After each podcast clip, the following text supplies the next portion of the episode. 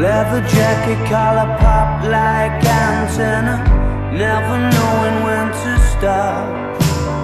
Eu tava em casa. E sabe aqueles dias que você não sente vontade de fazer absolutamente nada? Pois é. As coisas nesses dias parecem não fazer muito sentido. Fica tudo meio cinza. E cada sorriso parece um sorriso forçado. Parece exigir um esforço quase inesgotável. E esses dias acontecem. Sempre aconteceram. Mas esse foi diferente.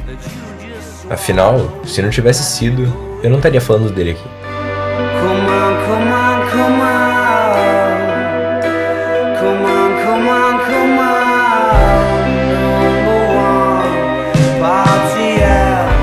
Foi então que eu decidi levantar, peguei uma mochila, juntei as coisas e saí andando.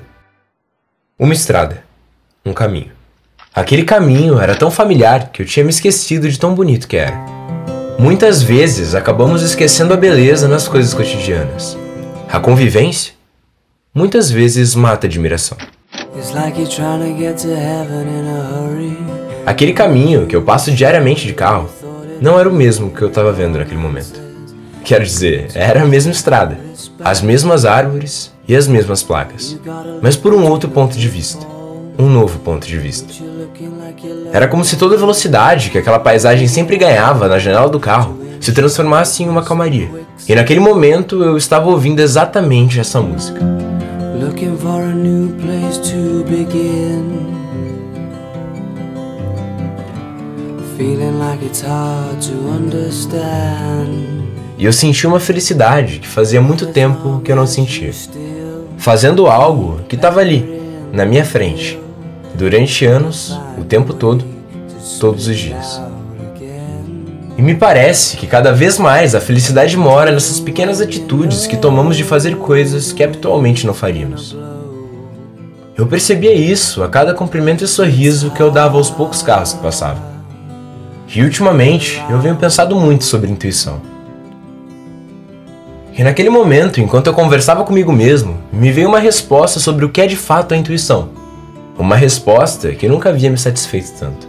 Agora eu vejo que a intuição, talvez, nada mais seja que o seu verdadeiro eu tentando te dizer algo.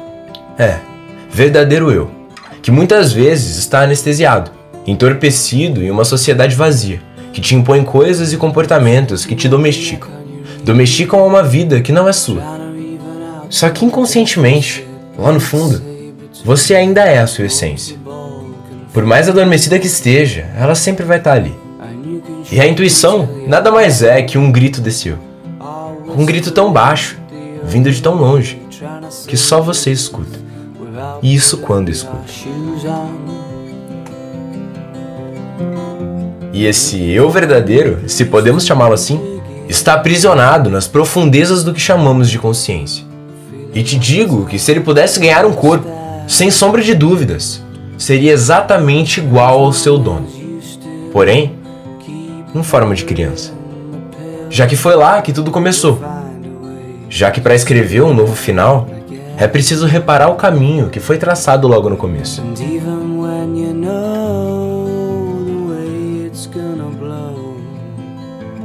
Sabe aquela criança, pura, inocente, cheia de vida e perguntas? É, com o passar dos anos, ela se tornou conformada, cheia de medos e inseguranças, e lotada de certezas vazias e hábitos sem sentido. Mas ela ainda vive adormecida, e ela ainda fala contigo, das mais variáveis formas, através da intuição. E talvez essas figuras de linguagem não sejam a maneira mais objetiva de explicar o que eu tenho para dizer mas com certeza é a minha maneira preferida. E nesse momento eu parei, abri a contracapa de um livro que estava comigo e escrevi essas palavras. E então, quando eu terminei, fechei o livro, abri minha mochila e tirei uma garrafa d'água. E quando eu inclinei meu pescoço e levantei a garrafa contra o sol para bebê-la, eu parei. E antes de beber, eu propus um brinde. Afinal, culturalmente, propomos brindes em momentos importantes.